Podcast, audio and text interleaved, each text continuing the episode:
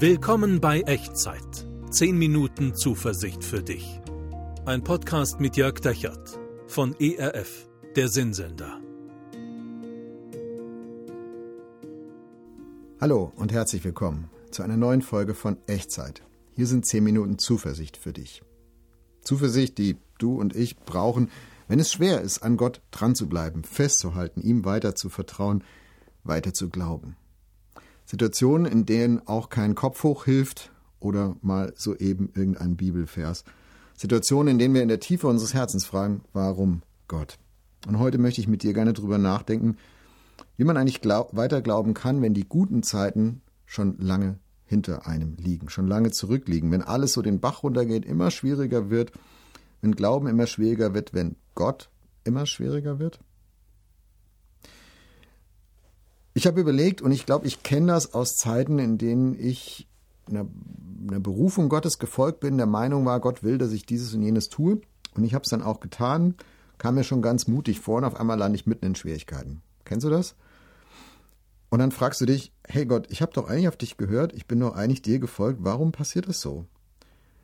Ich habe Gott so ermutigend gehört und jetzt auf einmal geht alles den Bach runter und Gott lässt es laufen und Gott lässt es zu und äh, die guten Zeiten, die, die intensiven Zeiten, die intensiven Zeiten des Glaubens, die liegen hinter einem. Was ist bei dir? Vielleicht steckst du gerade auch in so einer Zeit drin, wo Dinge trocken geworden sind, spröde, müde, äh, wo Gott weit weg scheint und du weißt genau, ja, ja, Gott gibt's und er ist auch gut und ich habe es auch erlebt, aber es liegt hinter mir, es liegt nicht vor mir und das ist manchmal echt entmutigend. Und die gute Nachricht, die ich heute für dich habe, ist, du bist damit nicht alleine, mindestens das schon mal. Die Bibel ist voll von solchen Warum-Fragen. Von Bibel ist voll von Menschen, die ganz ehrlich und ganz echt und ganz existenziell mit dieser Frage gerungen haben. Gott, warum lässt du das zu?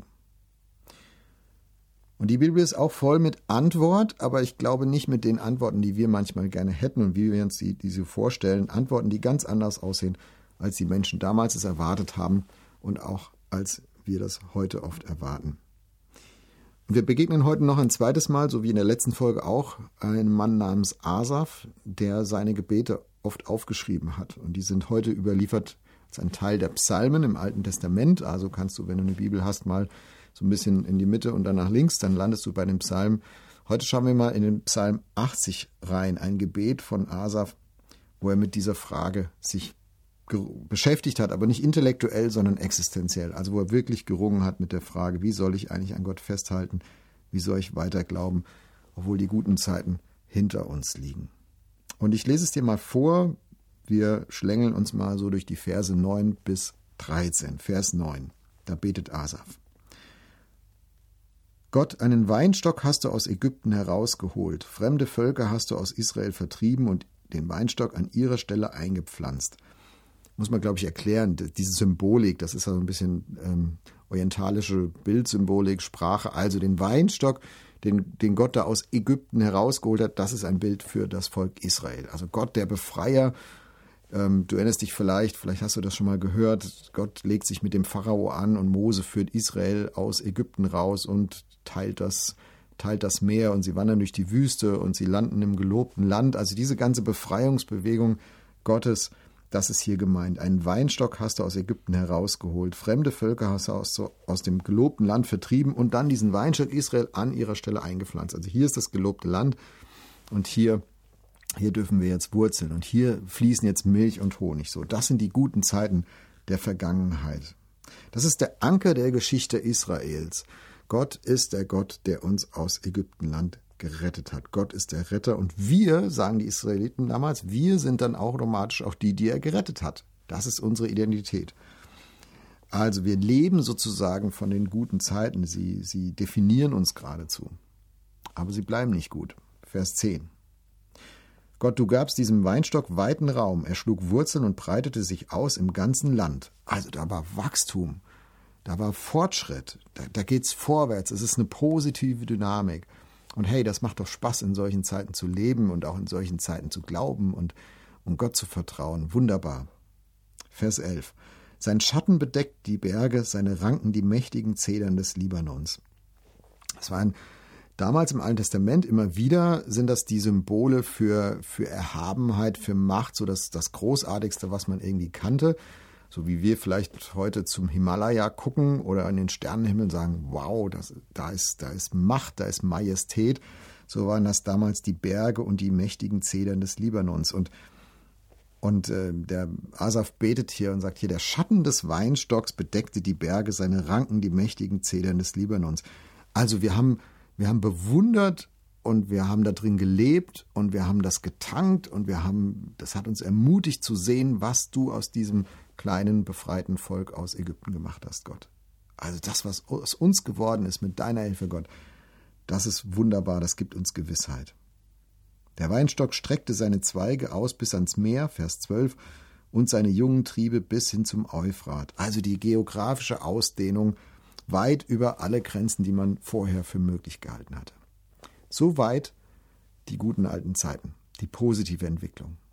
Und man merkt so, wie, wie lebendig das für den Asaf noch war. Das war nicht irgendwie aus den Geschichtsbüchern, sondern das, das, das hat er in sich aufgesaugt, das hat ihn definiert, da hat er sich drin gefreut, da hat er auch seine, seine Gottesbeziehung, seinen Glauben so drin eingewurzelt in, in diesen guten Zeiten. So, und jetzt, jetzt kommt das Warum. Vers 13. Warum aber? Warum aber hast du seine, also vom, vom Weinstock von Israel, warum aber hast du seine schützende Mauer niedergerissen, sodass nun alle, die vorbeikommen, seine Früchte und Zweige abreißen können? Also auch wieder Bildsprache. Was Asaf damit ausdrückt, ist, warum Gott hast du Israel fremden Mächten schutzlos ausgeliefert? Da gibt es Überfälle, da gibt es Plünderungen, da gibt es Entführungen, da gibt es Getreidediebstahl, alles Mögliche. Warum lässt du das alles zu? Nach all diesen guten Zeiten. Warum kippt das jetzt? Warum liegen diese guten Zeiten hinter uns und warum gehen sie nicht einfach weiter? Warum aber hast du seine schützende Mauer niedergerissen, sodass nun alle, die vorbeikommen, seine Früchte und Zweige abreißen können? Alle, die vorbeikommen, also jede Armee, die da vorbeigezogen ist, die ist mal in Israel eben eingefallen und hat sich bedient. Und dieses Warum so wie auch in den letzten beiden Echtzeitfolgen schon angeklungen ist, dieses Warum, das sucht eigentlich nicht nach einem rationalen Grund. Es sucht nicht nach einer Information. Gott, sag uns mal warum. Aha, aha, aha. Deswegen, alles klar, dann sind wir damit einverstanden. Nein, dieses Warum sucht nicht nach, nach etwas, was unser Gehirn befriedigt, sondern dieses Warum wirft sich auf Gott, nicht mit dem Kopf, sondern mit der Seele, existenziell. Das dieses Warum, das wirft sich nicht im sicheren Wissen auf Gott, sondern in einem verzweifelten Hoffen. Und es bindet die eigene Zukunft an Gott, was auch immer passiert, wie auch immer sie aussehen mag. Der Asaf löst ja seine Verbindung zu Gott hier nicht auf. Und er löst auch nicht die Vorstellung auf, dass das Volk Israel immer noch das Volk ist, was Gott aus Ägypten befreit hat und dass Gott immer noch ihr Retter ist. Er versteht nur nicht mehr, wie die Puzzleteile zusammenpassen.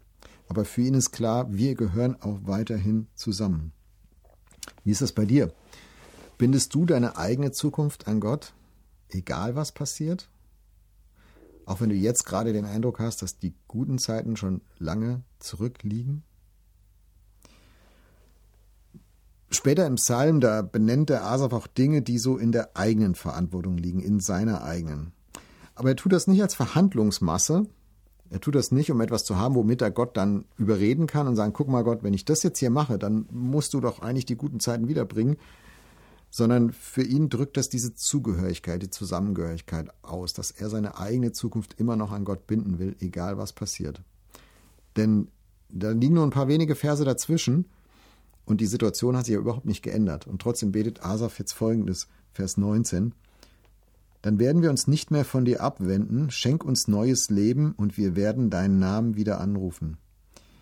Also da steckt eine Entschlossenheit drin, die Zukunft soll in jedem Fall beinhalten, dass wir uns nicht mehr von Gott abwenden und dass wir Gottes Namen wieder anrufen. Also beten und mit Gott reden und mit Gott im Dialog sein.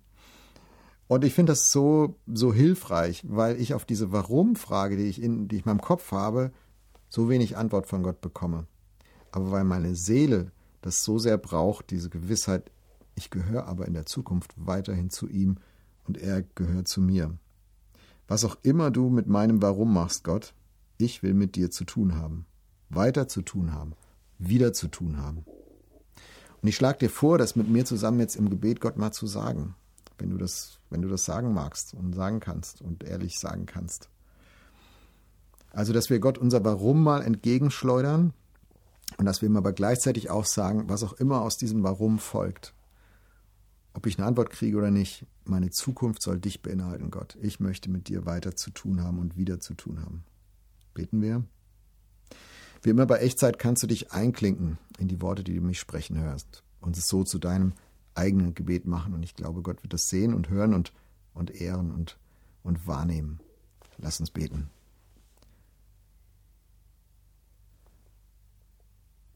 Gott, ich denke so oft an damals, an früher,